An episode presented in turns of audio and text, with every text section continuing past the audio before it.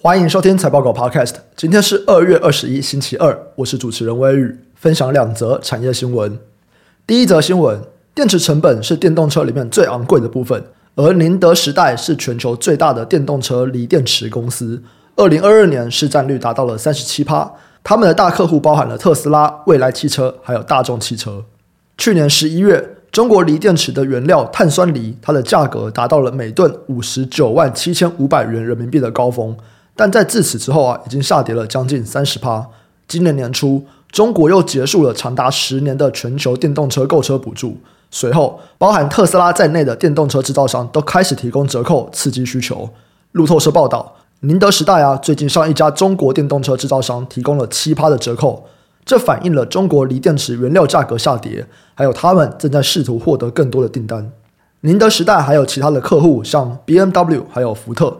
目前还不清楚他们会不会为中国以外的客户也提供类似的折扣。这边的概念股有电动车、锂电池材料，还有锂电池。第二则新闻：二零二二年第四季全球 PC 出货量年减二十八趴，全球都在去库存。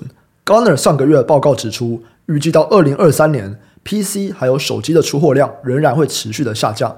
在二零二二年下降了十六趴以后，今年 PC 的出货量可能会下降六点八趴。目前啊，联想的 PC 销量市占率是二十三趴，全球第一。我们可以从他们的观点了解产业的看法。他们在二月十七号公布了十到十二月的季度营收，年减二十四趴，低于分析师的预期。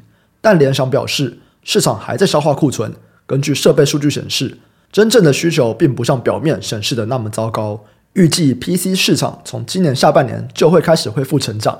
今年一月四号，宏基董事长陈俊盛指出。